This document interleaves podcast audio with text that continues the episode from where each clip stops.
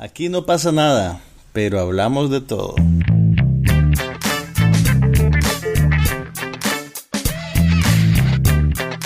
Un podcast sobre cine, TV, tecnología y todo lo demás.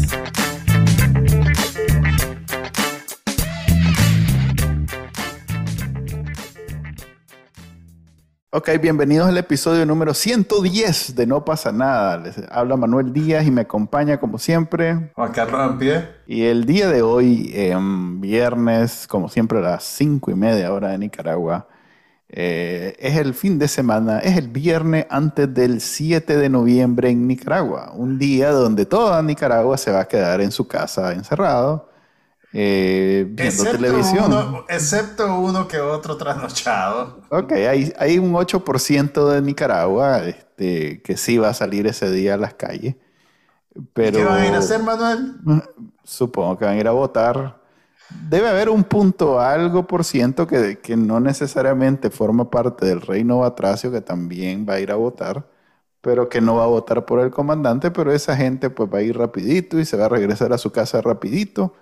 Así que pensamos el día de hoy, bueno, vengo a proponer aquí, este, ustedes saben que este podcast es completamente improvisado. ¿Vos sabés, vos- cómo, lo- cómo hay músicos de jazz que florecen en la improvisación? Ajá, sí, correcto. Así somos, sí. así somos nosotros. Estamos riffing, estamos No, riffing. no es que, no es que no nos preparemos, es que tomamos una decisión consciente de dejar que la creatividad aflore sobre la marcha. Sí, es ¿Qué te para, parece? para- correcto. ¿Qué te parece? evitar- ¿Cómo sonó eso? Es para evitar que por, por, ¿cómo se llama? Por preparar mucho no se sienta espontáneo este, esta gran obra de arte. Lo hacemos pensando en ustedes. Sí, es un sacrificio. Entonces pensé, a ver qué te parece y qué le parece a los cuatro más que nos escuchan, em, en hacerlo dedicado a recomendaciones para ese domingo, el domingo que viene, que como digo es 7 de noviembre, un día para quedarse en casa. Y pues, ¿qué podemos recomendar em, para ver un día completo? Sería o bien unas cuantas películas o una serie de esas que tal vez no todo el mundo conoce, pero que son buenas lo suficiente para engancharte episodio tras episodio tras epi- episodio, lo que en inglés le llaman binge watching. Em, Debería haber un término en español, ¿verdad? eh, supongo que ver en Mara- serie. maratonear. Ajá, Eso es lo que más se parece. Pero Sí. no suena tan bonito. No, no suena tan binge. Ok, em, pero bueno, vos viste película, ¿verdad? Yo vi una película. Si querés, Sí, ¿qué hablemos de la película del estreno para salir de eso y después nos ponemos a recomendar. Dale, Eh, ¿qué viste? Vi Eternals del Marvel Ay, Universe. de verdad. Fuiste a verla. Fui a verla ayer en pre Yo no, yo no la he visto porque soy un adulto. no, bueno, en realidad porque, bueno, ayer no tuve chance de ir al cine y habían otras películas que me interesaban. Bueno, sí fui ayer al cine, pero fui a ver otra cosa, que ahí te contaré después. ¿Qué tal está Eternals? A ver, decime. Despachate hermoso que solo vos vas a No, hablar de no, ella. no, no, no, no. Prefiero no hablar de ella. Este, no es una Ah, película la- que me haya gustado. No, no Así de mal. sea- Sí, sí, así de mal. Maje, pero vos siempre hablas de las que no te gustan también. ¿Qué, qué tiene esta que te inhibe? Es que me rompe el corazón que, que Marvel esté bajando la, la calidad de... ¿Cuál es? Está bajando la calidad. Su calidad, pues, o sea, y lo por que ellos... y por bajando, exactamente a qué te referís. Me refiero a que muchos chistes que no dieron en el blanco, mucha trama que no me interesó para nada, muchas escenas que se me olvidaron en el momento. O sea, vos sabés como cuando vas a una película y decís, ah, la- me, me dieron ganas de orinar y no quiero ir, no me quiero salir. Eh, este es lo contrario, este es como, ah, la puchica. Empezaste a tomar un galón de agua. sí. Pero a ver, una, una, una pregunta para vos. Ajá. ¿Ibas condicionado de alguna manera por la mala prensa que ha tenido la película? ¿O ibas con tu corazoncito abierto para darle un chance? No, y yo iba con, con mi corazoncito abierto, yo iba con todas las ganas de que fuera buena. Yo no, no- no tenía ninguna mala, a ver, un prejuicio, porque uno este, críticos de cine piensen que no es muy buena, eso mí no me, no me afecta. Sí, yo sé, que, yo sé que eso nunca es un factor para vos. Sí. eso, eso, artsy fartsy no, no, me, no, me, no me amedrentan a mí. Yo, yo sí voy con toda la... Y no, pues, no, no sé. O sea, mira, para empezar es un colectivo de como 20 personas. en algún momento me, Fíjate que, que hay un maje ahí y de repente aparece. Ve, esto también está aquí. Vos sabes cómo hay, siempre en todas estas escenas hay una, hay una, en todas estas películas hay una escena o una serie de escenas donde eh, van a traer a todos los majes, pues, donde los reúnen. Ajá, donde los Entonces, hay una maje que, que la recogen de último y, te lo juro que ya no me acordaba de ella. ya no me importa, ya no pero mira, ese, ese, ese realmente es un problema práctico y, está presente también en las películas de los Vengadores. La, pero... última, si vos, no te, si vos te acordás, la última película de los Vengadores tenía una secuencia larguísima al final en la que tenían que acomodar como que a todos los personajes que habían salido en las tres películas. Y entonces salía, veías allá a Michelle Pfeiffer dos segundos en una esquinita. Vea, ya está la Michelle Pfeiffer. Okay. Y aquella cosa era eterna. Pero bueno, entonces en, en, tu enciclopedia de las películas de Marvel, en tu lista, ¿dónde se ubica The Eternals? Mira, es complicado porque mm, generalmente cuando una película es de las chiquitas, no tan importantes como Ant-Man, como... Mm, bueno, Ant-Man es de las chiquitas, ¿no? Sí, es de las chiquitas. Correcto, es de las chiquitas. Por eso digo, cuando es de esas, generalmente pues yo las veo con otros ojos, que digo, a ver, está bien, no, no, no, no, no va a cambiar el curso del universo. Pero esta se suponía que sí. Esta se supone que está taco a taco con la Iron Man, con la Guardians of the Galaxy, con esa. Y no, pues, no, no, no, no siento que tenga el mismo, el mismo, a ver, el mismo efecto, la misma em, magia, es que me da vergüenza decirme eso, pero no siento que tenga la misma magia que, que tuvo en su momento las principales del, de la, pero, de la segunda etapa. Una pregunta para vos. ¿Esto es un problema de la película o es un problema de un modelo narrativo que después de veintipico de películas ya está creativamente agotado? Fíjate que creo que es la... Me cuesta porque, a ver, esta, esta película era una oportunidad para juntar a una directora que ganó Oscar o que por algo que nada que ver con ser superhéroes, que es Chloe Zhao este, que también participó escribiendo, ella fue la que dirigió.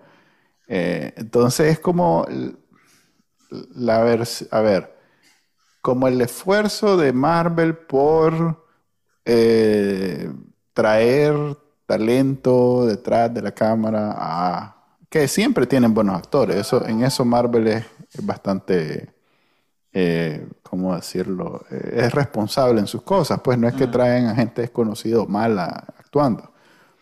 Pero pues los, libretos y los directores siempre son como bien, bien de, de, sorprenderte visualmente y no necesariamente de contar historias o de tocar tu humanidad, como aquí jodemos.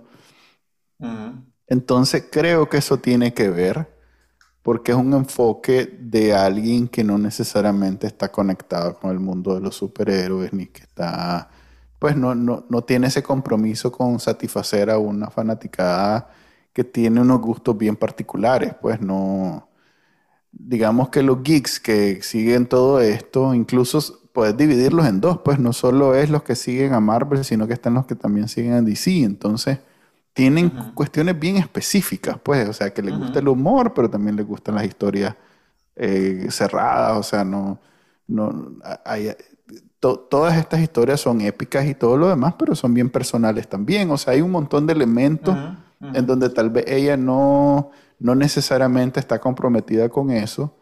Pero, pero, pero estos personajes, corregime si me equivoco, son una banda paralela al, al, al, al caudal original o el caudal principal No lo de sé. personajes del universo narrativo. O sea, no, no coexisten con el Hombre Araña, con Iron Man, con toda esta ¿Cómo gente. no? ¿Cómo no? Porque, a ver, hasta ahora no. Pero se exacto. supone que son parte integral de la siguiente Y etapa. eventualmente se van a fundir y se van a cruzar y se van a ver, pues, pero... Ok, sí, suponemos. Pero, o sea, todo lo que sucedió en las otras está muy presente en esta. Ok. O sea, no, no es como que... Ah, bueno, sí, sí, incluso en los trailers sale la Alma, la Salma Hayek hablando de cuando Thanos borró a la gente y después la gente la trajo de vuelta.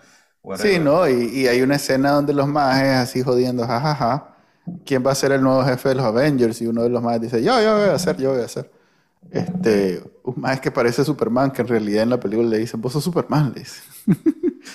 Entonces, em, no sé, hay mucho... eh, creo que fue un, demasiadas cosas, se- tratando, ¿cómo es? Muchos platos en el aire y creo que se les Mm. terminaron cayendo.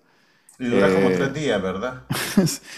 Sí, fíjate que hoy yo no, fíjate que no dura tantísimo porque dura un poquito más de hora y media.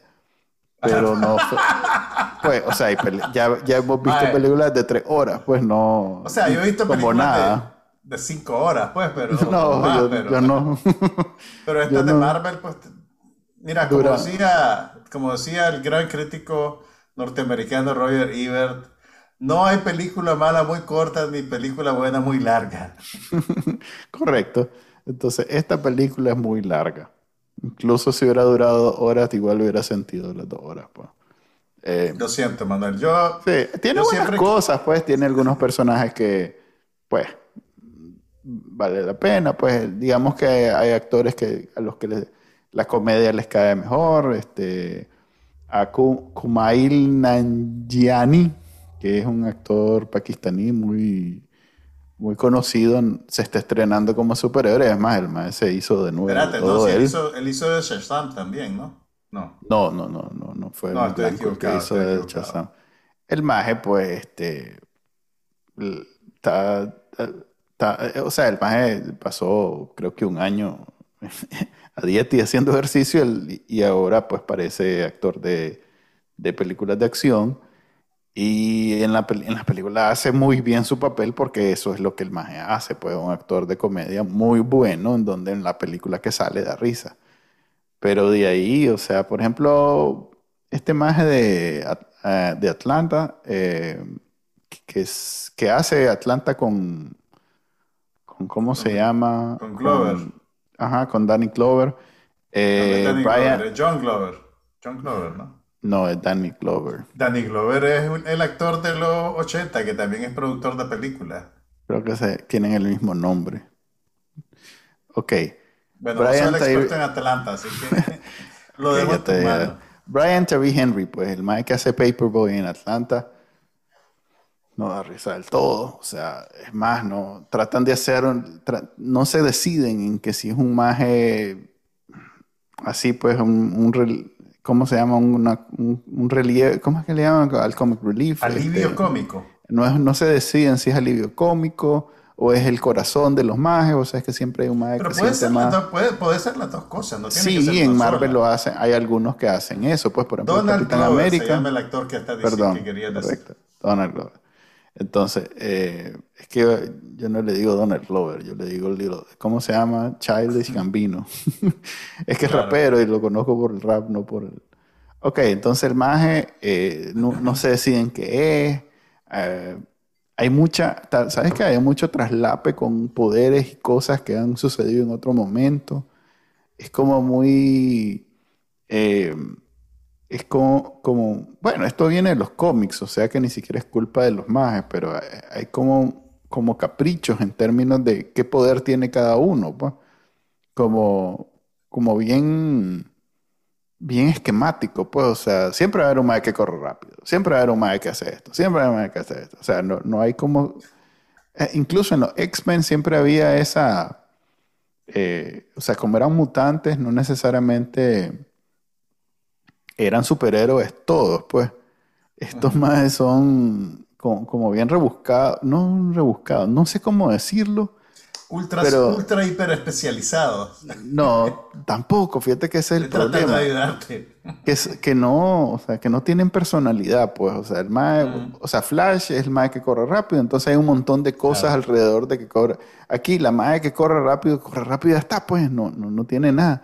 Y además un esfuerzo a la puchica, un esfuerzo por, por representar a todas las razas, eh, orientaciones, eh, a la gran puchica. eh, Lo so- sentís so- muy calculado. Sí, e- e- esa quizás es la palabra, como muy, Fíjate como que que, yo te- demasiados ejecutivos tuvieron que ver. Pero yo te diría una cosa, fíjate que yo creo que vos podés hacer eso, em, pero sí, sí, sí, a ver, ¿qué, qué- qué te puedo decir? Si la historia no está funcionando, te empezás a fijar en ese tipo de cosas. ¿Me entendés lo que te digo? Sí, no, claro que tiene O sea, que ver. Sí, no, yo estoy claro podés- que si esto hubiera sido un peliculón, me hubiera valido todo eso, pues. Pero Mira, creo que te con- diría, mira lo que, lo, lo que me pasó a mí, por ejemplo, esta semana. Bueno, yo vi una peli, vi, vi varias películas y una de ellas fue eh, Last Night in Soho, que en Latinoamérica se está distribuyendo como El misterio de Soho, que es la película nueva de Edgar Wright, el director de Baby Driver, Shaun of the Dead, lo ubicás, ¿verdad? sí, tiene una- esta película- unos seguidores bien fieles. Tiene, tiene su, su, una base Ajá, una bastante base- entusiasta de, de- de- de fanáticos, digamos, y, y pues, un más talentoso y tiene un nicho particular.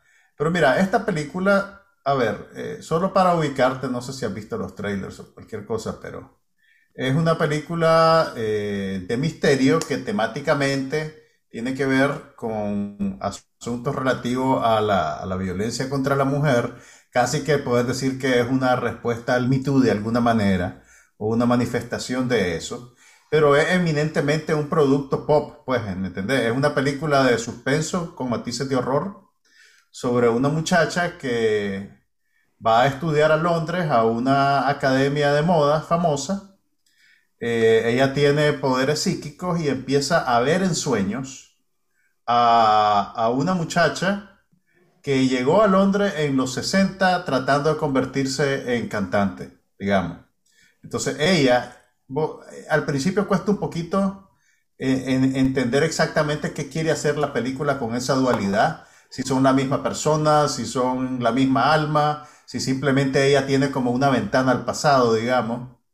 Ah, pero lo que te quiero decir es que el universo de la película, la escuela de, modas, por ejemplo, los compañeros de ella, si vos te detenés a verlo, te das cuenta de que todo está, todo están racialmente integrados. Pues hay, hay ves gente de todas las etnias, eh, de todas las orientaciones, en contraste a los personajes de las escenas en los años 60. Entonces, que más o menos tiene sentido, digamos. Pero, pero eso es algo que tenés que hacer un esfuerzo por fijarte o que te das cuenta después de que ya la película corrió bastante, ¿me entendés? Eh, eh, entonces, lo que te quiero decir es que cuando la película funciona narrativamente, ese tipo de cosas no se sienten como errores. Y no es necesariamente un error de Eternals tener todo eso, pero eh, digamos que es como raro que de pronto hay un grupo donde están todas las razas, con todas las orientaciones, con todos los Es grupos. o sea, demasiado con- calculado. es pues. demasiado, pues, es demasiado.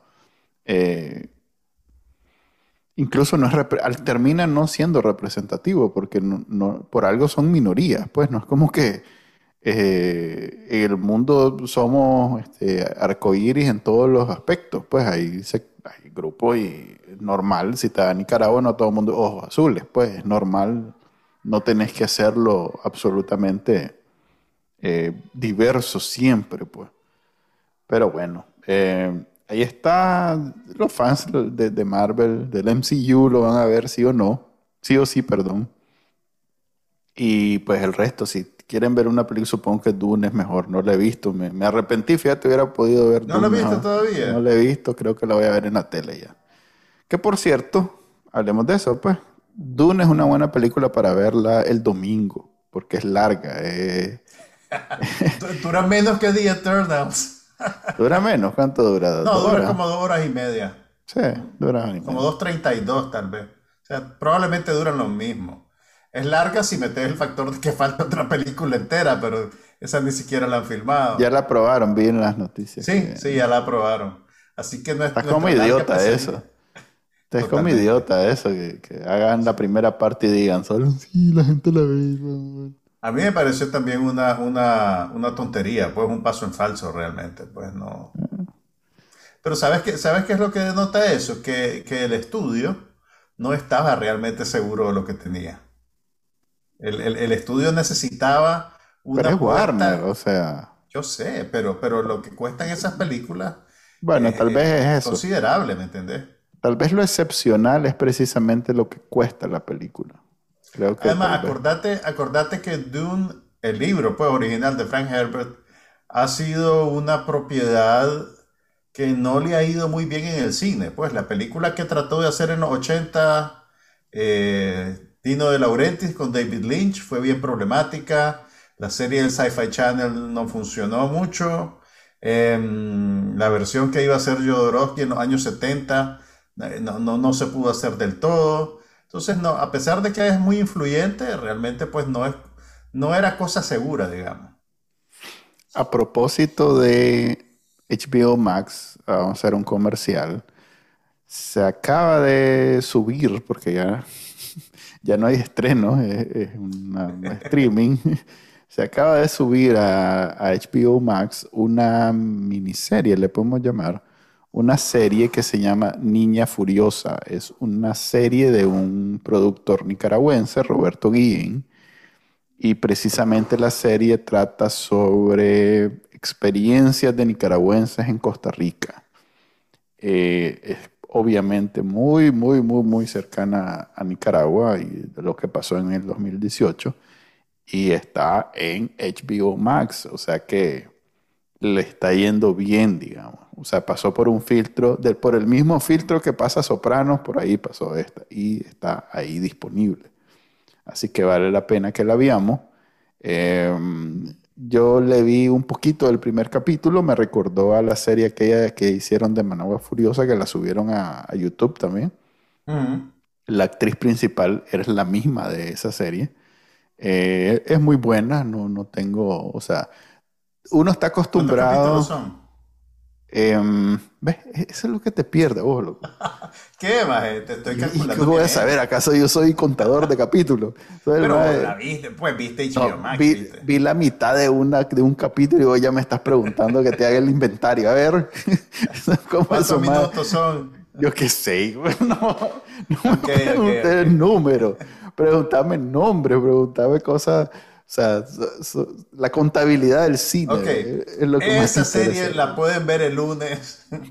No, la el pueden ver domingo. ya, la pueden ver bueno, ya. Sí, la Pero como pueden estás ver. con la cosa temática, hay que ver el día de la votación, ¿eh? Ok, son seis episodios de 25, de entre 20 y 25 cap- eh, minutos cada uno. Em, eso quiere decir, a ver, vos que sabes sumar, 6 entre 2, sí, ¿verdad? No, Son 150 minutos. eh, son 2 horas 30 minutos. dos horas y media. Ok, pueden ver la temporada completa en vez de lanzarse The Eternals. Y la pueden ver en la comodidad de su casa. Em, y van a Para que. Manuel Díaz esté recomendando otro contenido que no sea una película de Marvel. No, está bien. O sea, a ver, eh, Guillén, eh, este más Guillén lo conocemos por, por lo menos en Bacanalnica. Pues es que la serie en Bacanalnica sí tuvo, sí fue de suceso, que por cierto no la hallé de vuelta. La busqué en YouTube y ya no, ya no la vi. Eh, así que ni siquiera la puedo, o sea, no puedo regresar a recordarlo. Y, y- y fue bonito porque el más iba sacando un episodio a la semana y nosotros lo íbamos publicando y la gente llegaba a verlo y a comentar. Eso fue en el 2016, ¿verdad? Más o menos. No me preguntes números, ni fechas, ni, ni episodios, ni ningún número me sé. No me prendo nada que tenga que ver con números. Cero. vos no estás diagnosticado, ¿verdad? Pero estoy claro de mi condición, o sea, se llama anomia. Es algo muy común en realidad. Este. Y lo peor es la incomprensión de la sociedad. Sí, es, es el bullying que me hacen en, en mi trabajo, sobre todo en mi trabajo. Este, mis compañeros de trabajo no me dejan en paz. dos más dos, dos más dos me andan preguntando. Ok, em, leí la mitad del primer episodio y, pues eso fue lo que... Primero que conecta muy bien con cualquiera de nosotros que estamos en el exilio. Em, no todos los actores son y actrices son nicaragüenses, así que no vayan con la esperanza de que sea una producción absoluta y completamente nicaragüense. La acción se desarrolla en Costa Rica, ¿verdad?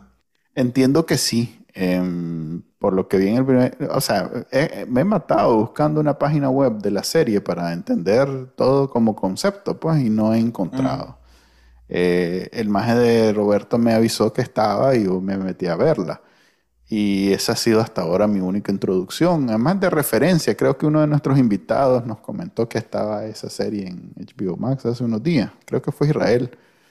Eh, o fue, no sé. Bueno, pues la, cosa es que alguien nos comentó, ajá, la leo fue, sí, es cierto. Nos comentó que estaba, imagínense, yo me informo a través del, haciendo el podcast. Eh, y ahí fue que me di cuenta y después lo busqué y él me recordó y entonces me, me, metí a verlo, pues. Así que ahí la tienen. Esos son dos horas y media. Dune son otras dos horas y media, son cinco. Ahí ya tienen cinco. Ok, ¿quieres que te haga una, una recomendación oscura? Ajá, así que de esas que solo... Pero, pero temáticamente pertinente. Ajá. Alguna de esas de, Rusia, alguna de esas de Rusia debe ser. el, el, ¿Viste? Ah, yo sabía, así que hace. Ajá, ok, mira. Eh, entre los servicios de streaming que existen, que hay un montón, hay uno que es eh, de alcance mundial, que se llama Movie. M-U-V, B de de burro y .com. Lo puedes bajar como aplicación, instalarlo en tu tele o verlo en la computadora, cualquiera de esos, ¿verdad? Y Movie se distingue porque tiene una mentalidad, eh, digamos, imagínate, Netflix es para el público más amplio posible. Movie es el equivalente de una cinemateca en streaming, por así decirlo. Entonces tiene películas tiene películas clásicas, tiene películas de culto, tiene películas de países que tradicionalmente tal vez no entran en, la esfera de distribución comercial para competir con Estados Unidos, por ejemplo. Tienen películas que salen en, festivales. Y, y, yo creo que para la gente en Nicaragua o en países como Nicaragua, es una alternativa excelente para ver contenido alternativo, ¿verdad? Entonces, entre, por ejemplo, ahorita Movie tiene eh, la película nueva de Jairo Bustamante, el director, bueno, no es la película nueva, perdón. Jairo Bustamante, que es un director guatemalteco, que ganó un premio en el Festival de Berlín con X-Canul y que el año pasado eh, triunfó también a nivel internacional con una película que se llama La Llorona, que toma la leyenda de horror y la mezcla con eh, la dictadura de Guatemala, la historia, pues las historias relativas a esos episodios históricos. Eh, su, su, segundo largometraje, que se llama Temblores, está disponible en Movie, por ejemplo. Eh, y tienen un montón de películas interesantes, pero entre todo lo que tienen ahorita, hay un ciclo de cinco documentales de un cineasta ucraniano que se llama Sergei Lonitsa. Ah, él es exiliado de Ucrania y vive en ah, Holanda.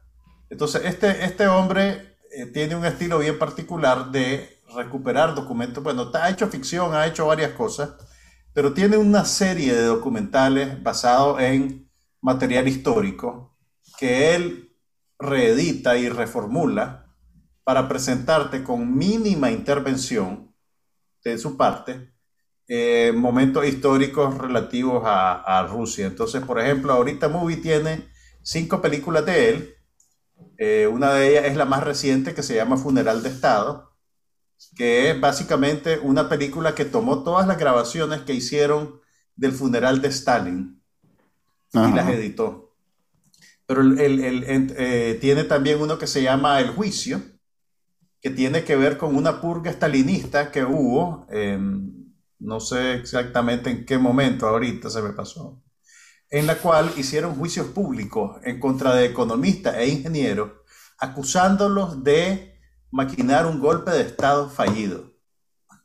Entonces, obviamente en esa época, este, ahorita en Nicaragua, por ejemplo, todos estos juicios absurdos los hacen a puerta cerrada, pero aquel en aquel entonces eh, estos sistemas, esta dictadura autocrática, utilizaban ese tipo de eventos como una maniobra para intimidar y también lo utilizaban como una manera de, eh, em, de crear más propaganda, digamos, para su régimen y, de persuadir a la gente de no levantarse. Entonces, este hombre agarró todas las grabaciones que habían sobre ese juicio y también hizo una película.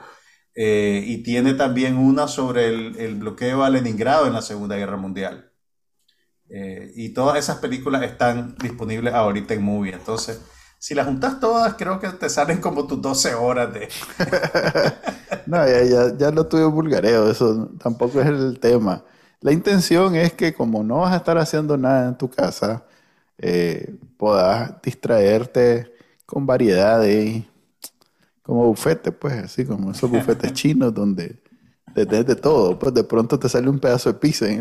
Es, raro, has ido a uno de esos no sea, No sé no qué bufete chino va a Ay, ahí está, no ha ido aquí a los bufetes chinos, esos de todo. Claro que sí, pero no hay pizza. Pero no, hay pizza. No hay pizza en el que he ido. Fíjate que en todos los que he ido hay pizza y sushi, hay...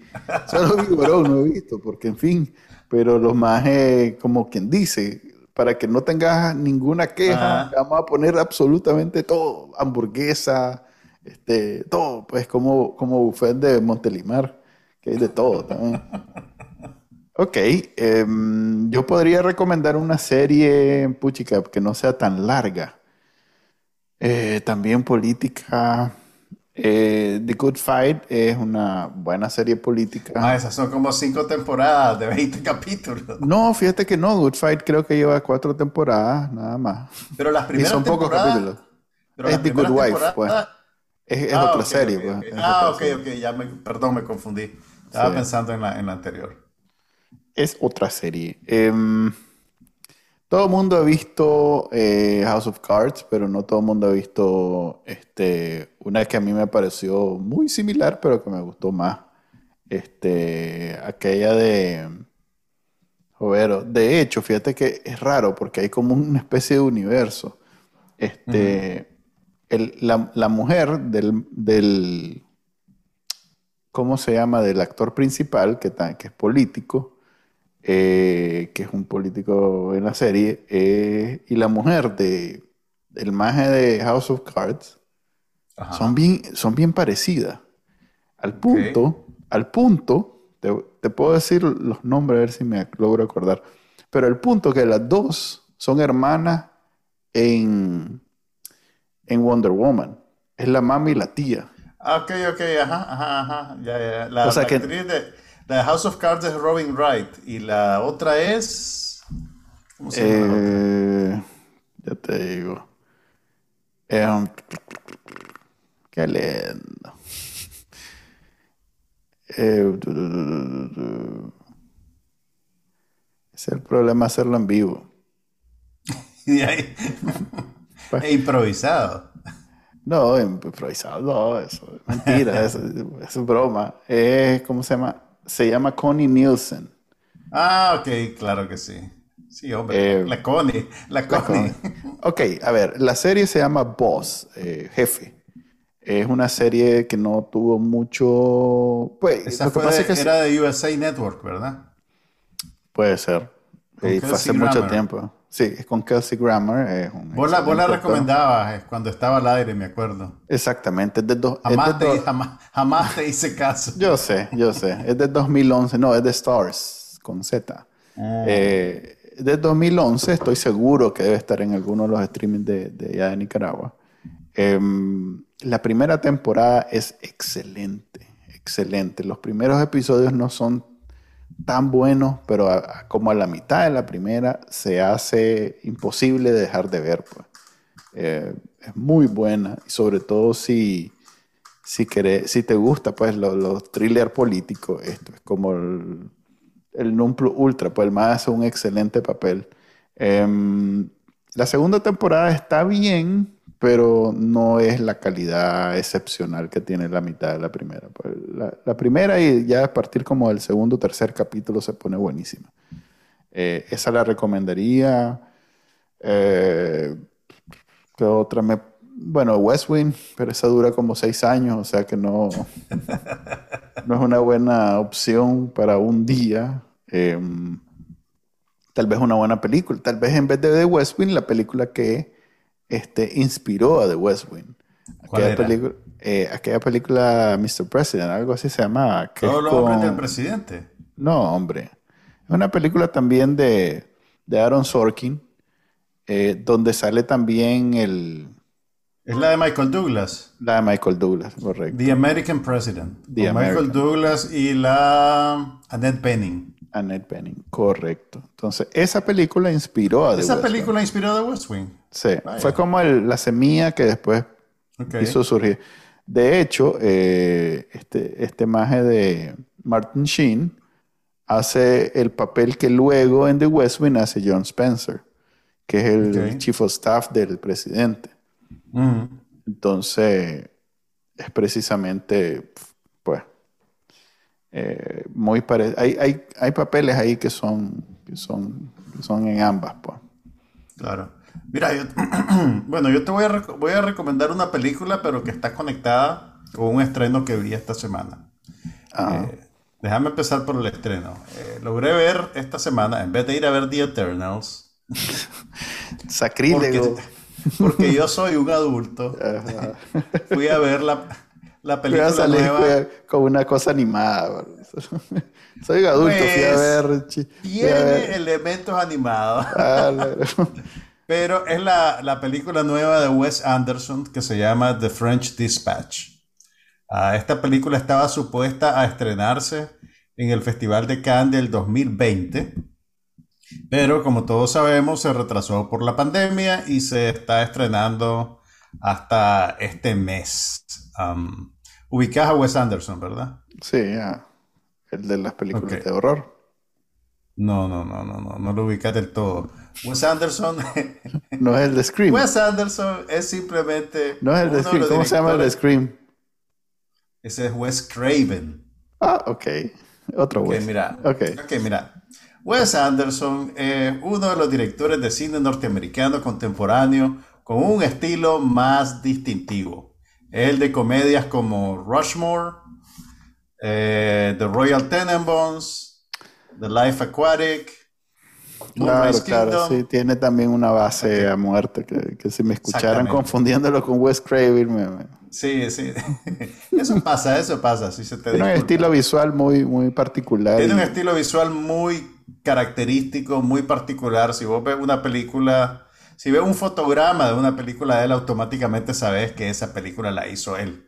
Tampoco un fotograma, tampoco un fotograma. O sea, una, cuando te digo un fotograma es una foto de una escena, pues, ¿me entendés? Sí, sí, un still image, pero no. Exactamente. Entonces, ok, se estrenó The French Dispatch, que es una película particular dentro de su filmografía, pero también pues tiene todos los elementos que distinguen las películas de Wes Anderson. Eh, mira, está concebida como un homenaje a revistas literarias como el New Yorker, por ejemplo. Entonces es, y además adopta esa idea para eh, recuperar un formato que ha caído bastante en desuso, que es lo que, lo que en español se llama la película Omnibus, que es una película que tiene cierta unidad narrativa, pero que te cuenta varias historias. Entonces, con la excusa de que la película es como una edición de la revista, tenés eh, cuatro segmentos distintivos en ella. Tenés un, lo que llaman un travelogue de introducción, que es como un artículo turístico. Un obituario, que es como una estampita que te notifica sobre la muerte de un personaje.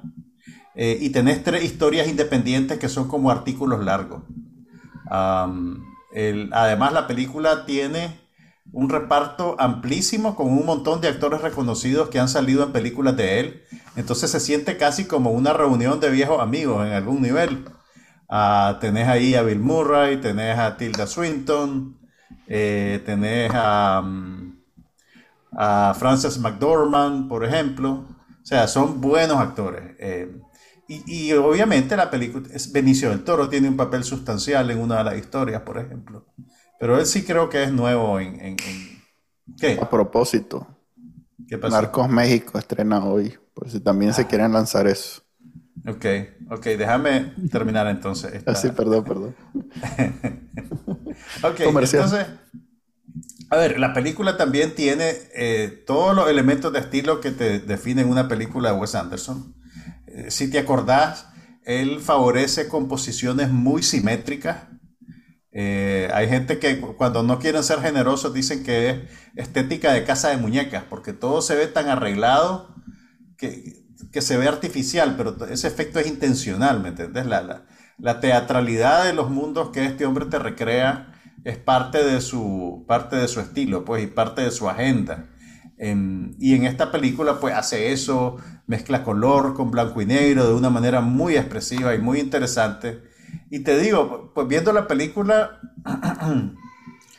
eh, ha, tenido algunas críticas poco entusiastas. Hay gente que cree que se está repitiendo, pero yo creo que ese es un riesgo asumido cuando alguien tiene un estilo muy característico. Y, yo te diría que más bien siento que esta película es, eh, está por lo menos a la altura de sus mejores trabajos. Eh, es una película muy rica eh, y hasta el, hecho de que tenga historias independientes, pues la, la historia hablan entre sí y, hay una en particular, por ejemplo, que es como una sátira de, las protestas estudiantiles de, de París, eh, que fueron un evento cultural importante a principios de los 60. Entonces hay toda una historia que tiene que ver con eso. Ah, y, hay otra historia que, eh, también hay, hay, un nivel que ya es un poquito tal vez más enrarecido en, en, la película porque los personajes principales, los escritores, porque estas son historias de escritores que, son, que se vuelven como protagonistas al mismo tiempo que te están contando lo que escribieron en su artículo. Entonces, por ejemplo, el personaje de Frances McDormand está inspirado en una escritora norteamericana que se llama Mavis Galant. El personaje de Jeffrey Wright está inspirado en, James Baldwin. Entonces, eh, eh, eh, es una película bien, bien rica, pues digamos, en, referencias. Y tal vez puede ser un poquito obtusa también. pero tiene muchas cosas que descubrir. Es el tipo de película que la ves una vez y sentís como que no captaste todo y que tenés que verla de vuelta. En vez de sentirte pues como que no, como que te mantiene afuera. Y, yo creo que en algún nivel vos la apreciarías porque este maje, este maje es capaz de convertir la composición de un cuadro en un chiste y un movimiento de cámara en un chiste. son, son películas bien ricas, bien interesantes. Entonces, Sí, he hecho el ah. esfuerzo de ver alguna de ellas y me han aburrido increíblemente. ¿Cuál intentaste ver? Eh, intenté ver la del Pineapple Express. Ese no es Wes Anderson. me, me retiro. Ahí te lo dejo. No voy a volverte a interrumpir en esta plática. Este... no es el mismo. E-, esos son. ¿Quién es, ¿Quién es el de Pineapple? Son los. Ese es. Eh, James Franco. No. Y el director. ah, perdón, entonces estoy confundiendo. Correcto, estoy confundiendo. Eh, sí, claro. No es necesariamente que estoy pensando en la misma. Estoy confundiendo una de Wes Anderson que por alguna razón yo la relaciono con, con Piña. Creo que es en la que salen todos disfrazados de amarillo. Eh, salen todos disfrazados. Creo que es la Royal Tenenbaum, que todos tienen uniforme. Y. No, no tienen uniforme. ¿Cómo no? Andan todos. O sea, se visten. A ver, sí, andan uniformados de. No me refiero a que andan de policía, me refiero a que se visten iguales todos. Este, creo que es esa, Royal Tenenbaums. Creo, creo, creo. en fin. Royal Tenenbaums es del 2000. Por eso, la intenté de ver en algún momento y me aburrió. Intenté también la última, pues no la última, pero la, la Creo que la vimos en el cine incluso. El Gran Hotel Budapest. Esa mierda. ¿Te aburrió el Gran Hotel Budapest? Increíblemente. Wow, no puedo Pero así intenso, pues, o sea, ese aburrimiento que, que te sofoca, pues no es aquello, no es aquello que simplemente te distrae. No puedo hacer nada con vos, aprovechando que ya está oscuro, me retiro. ahí, como te digo, es un mae que, toda su, no sé, toda su propuesta se reduce en, que se vea bonito, entonces no, no puedo. Mira, yo, yo creo que esa es una lectura agresivamente superficial de las películas de Wes Anderson. Y te voy a decir por qué. Eh, en el caso del Gran Hotel Budapest, ok, la película se mueve como una farsa, ¿verdad? Eh, sin embargo, el, discurso que tiene y que, al, y que o sea, básicamente lo que él hace en el Gran Hotel Budapest, que es mi recomendación también para ese día de duelo nacional en las votaciones. Eh, mira, a mí me parece que es una película bien interesante, apartando que a mí me gusta el estilo y me gusta la estética y lo que este hombre hace con esos elementos. Es una película inusual en su filmografía porque primero te desarma con todas esas cosas, ¿verdad? Y vos crees que estás viendo un merengue de película, pues, ¿me entendés? Vos crees que estás viendo una cosa que es simplemente una distracción, una cuestión bonita, pero, pero debajo de eso, él está construyendo, ¿cuál será la palabra correcta? No quiero decir alegoría exactamente, pero básicamente él te está retratando como la historia eh, te puede arrollar mientras vos estás ocupado con la minucia de tu vida diaria que es básicamente lo que pasa en esta película. Eh, tenés el personaje del el mayordomo del hotel, que es un maje eh, eficaz, pilas puestas, infalible, que todo el mundo lo ama, todo el mundo lo quiere. Está desenredando un enredo absurdo con una pintura, eh, una herencia, un problema eminentemente, digamos, trivial y debajo de todo eso y de toda esa belleza del hotel y toda esa cuestión, eh, se está construyendo el fascismo y el fascismo se está comiendo a Europa. Y, al final de la película choca, digamos, la, historia mayor que está tragándose ese mundo europeo con la historia particular de este personaje y, y te das cuenta cómo pues simplemente esas cosas te pueden arrollar yo creo que esa idea tiene mucha resonancia para, para gente y para países como el nuestro por los momentos históricos que vivimos. Pero bueno, esa es mi recomendación, que, obviamente Manuel no la comparte. Pues digamos que no, no logro yo conectar ese concepto con lo que vi en la película. Eh, al contrario, más bien... Eh, vamos a mejorar la iluminación. Ok. Este, decirle ahí al mae encargado de la luz que te... ya, ya. Fíjate que la, la que estaba pensando. de iluminación. Sí, salí ahí corriendo rápido, no lo vieron. Eh, el baje, la que estaba pensando era The Life Aquatic. Eh, ah, ok, que no es de sus mejores, te digo. Ok. En, en, en la escala de películas de, de, Anderson, tal vez yo. Pues en mi lista esa estaría abajito. Ya, ok. Pero ya igual vi, vi Grand Budapest y no, no me pareció. O sea, la vi completa, esa sí la vi completa. Ese es tu problema. Ese es tu problema, no el mío. Sí, ok, está bien. mm, ves que yo soy bully. Eh, entonces, ¿qué más podemos recomendar? Nos quedan todavía como 10 minutos. Um, ¿Qué película es, un, es, es, buena para... Bueno, ya hemos recomendado la, aquella comedia de, de, la muerte de Stalin. Eso es lo que te iba a decir ahorita. Sí, esa está, muy buena. Está muy buena para salir de buen humor, correcto. ¿La viste? sí, claro, la he visto varias veces. Pues, digamos que un par de veces.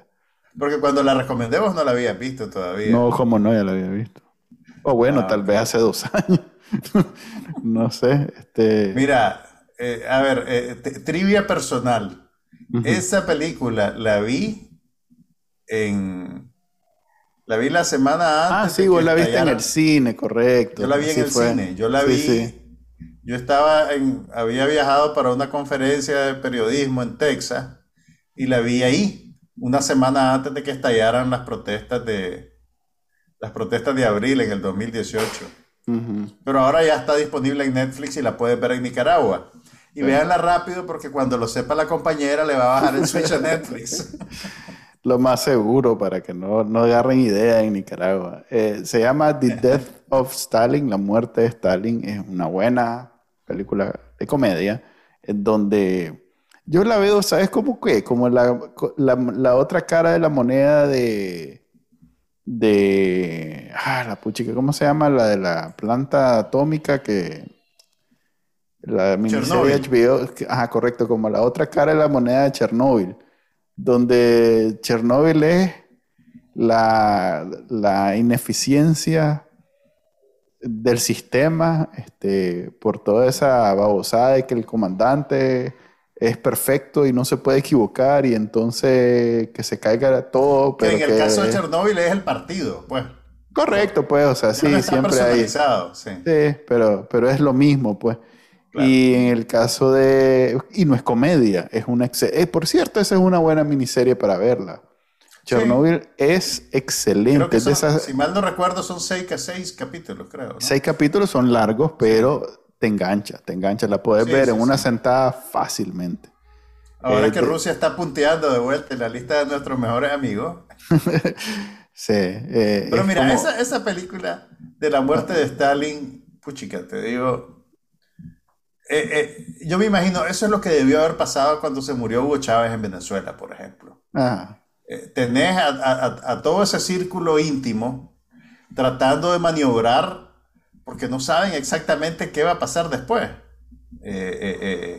y, está tratando de preservar su, riqueza personal, su estatus, su, su, protección, digamos, porque no sabe por dónde vienen las cosas. Y algo así va a pasar en Nicaragua si si el comandante cumple su sueño de morir en el poder. Que es lo más seguro, ya está viejito y ya, pues, eh, eh, digamos que el domingo va a dar la sorpresa. el domingo va a sorprender contra todo, contra todo pronóstico. Pronóstico. Él, va a salir vencedor. Eh, así que así va a ser, básicamente, como si quieren ver cómo el reino atracio va a resolver la situación cuando se palme el comandante vean The Death of Stalin y van a ver por dónde va a ir la cosa.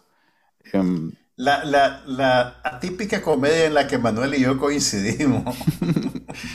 sí, pues ahí es. Eh, hay, hay, buenos actores, hay buenas escenas, este, el trasfondo político pues ya es un extra. Eh, Buscemi hace, creo que su mejor comedia es esta. Fíjate, ¿quién diría? Ok. Em, ¿Algún otro estreno? Pasemos a pláticas más normales. Ah, bueno, vi, un, vi otro estreno en la semana. Una película de horror folclórico. Y yo no ah. sabía que eso. ¿Qué? Loco, vamos a crear una sección de tres minutos de horror, para que toda la semana vos te desenvolves. Porque a vos no te gusta. Ok, dale, volale. Además, estamos en el. ¿Sabes qué pasa también? Es una cuestión circunstancial. Los gringos en octubre estrenan un montón de películas de horror. Es que no estamos obligados a verlas. Todos los meses, pero como hablamos de los estrenos, pero hablamos de los estrenos, man. No, está bien, está bien, está bien. Yo voy a ver los estrenos. No te, no te chico palé, dale, dale, No se te haya la acomoda, vos. te vengo a hablar de películas rusas en blanco y negro de los años 40 y me arrugas la cara. Te vengo a hablar de horror comercial que se estrenó la semana pasada y me arrugas la cara. No sé, ya no sé qué hacer. Son como los dos extremos. Este, dale, pues, ¿qué viste de horror? Ok, mira, vi una película distribuida por el estudio A24, que es como el, estudio sexy que... Lo, sí, lo, hiciste la vez pasada que viste. Hablamos de eso hace poco. Esta gente compró los derechos para distribuir una coproducción sueca, noruega, islandesa. todos los países nórdicos, pues. ¿Y por qué en esos países que tienen reales, tienen más reales que Estados Unidos, eh, se ponen a, centaviar las películas? ¿Por qué no simplemente el gobierno? Es que lo que pasa es que yo creo, no estoy seguro, yo creo que en esos países también se han reducido los, em, se han reducido los presupuestos y las subvenciones estatales para el arte pero también, como parte del mecanismo de la Unión Europea, se favorece también la cooperación entre países. Entonces, probablemente es más fácil conseguir recursos si colaboras con otros países. Entonces, yo creo que por ahí va la cosa, pues. Entonces, mira, esta película se llama Lamb, Cordero, y es protagonizada por Numi Rapaz, que es la actriz sueca que fue la primera que interpretó el personaje de las novelas de Milenio. ¿Ubicas las novelas de Milenio? No. Eh, aquellas novelas que se pusieron muy de moda a principios de los 2000 sobre una hacker y un detective que David Fincher hizo una versión. La muchacha que pateó el nido de avispa. No. Fíjate que estoy sorprendido, no, no, No te estoy lo puedo completamente perdido. Espérate, ya te, ya te voy a decir porque también a mí se me olvidó el título exacto. Que David Fincher hizo una versión de, de- de la primera novela. Ok. Ah, la, la Dragon Tattoo. Exactamente, la chica del tatuaje. de Ah, dragón. cor- ok. Ok, entonces la actriz de la chica del tatuaje de dragón original Ajá. es la protagonista de esta película de horror.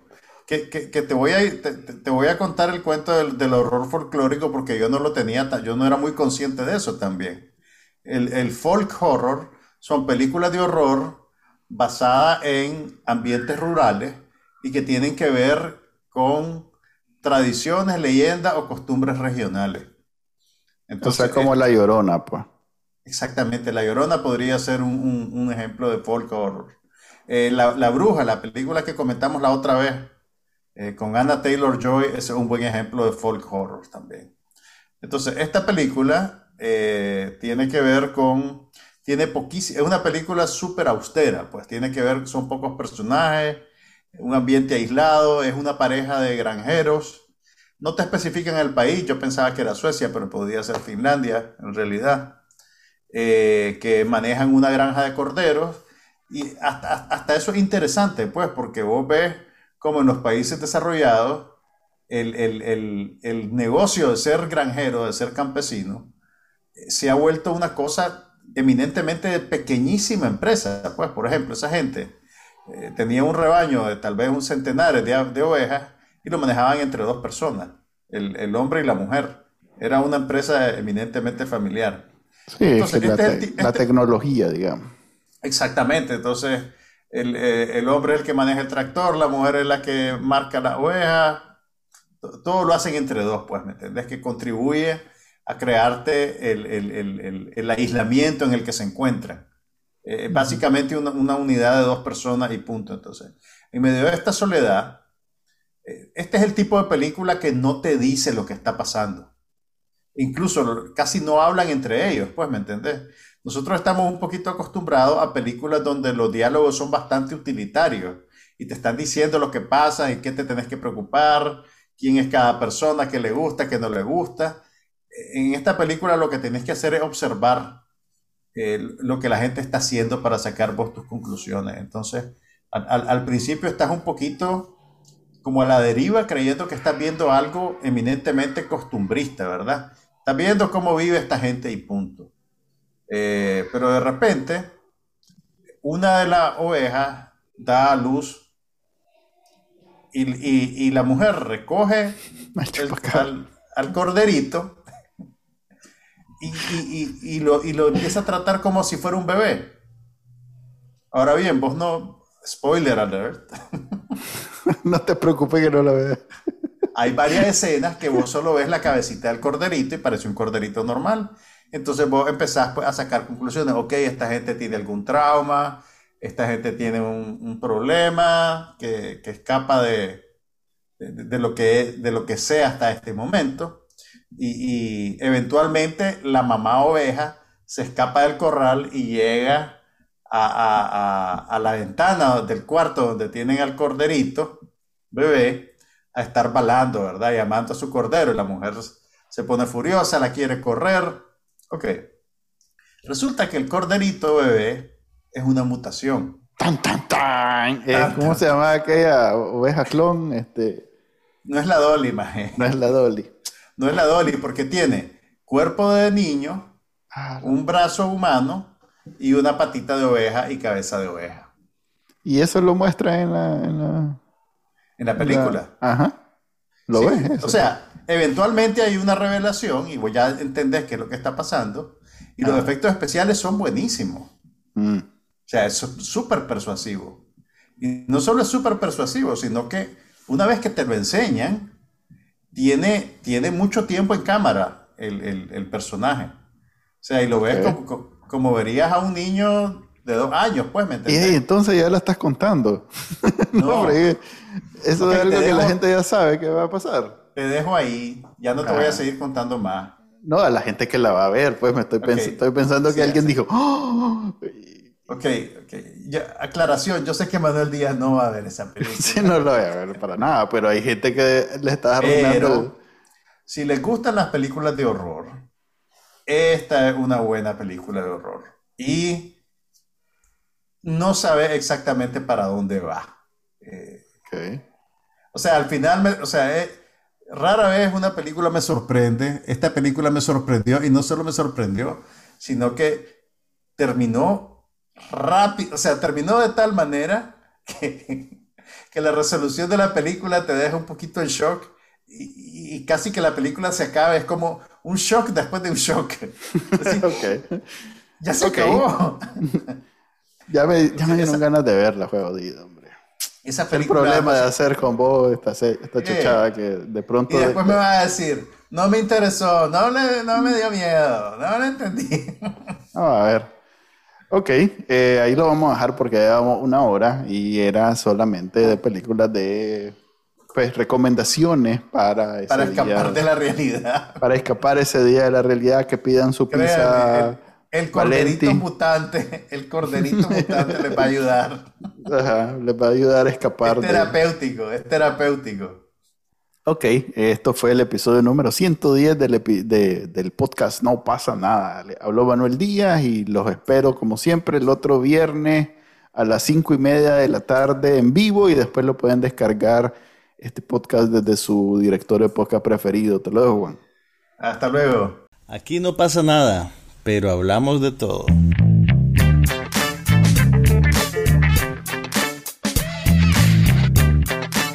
Podcast sobre cine, TV, tecnología y todo lo demás.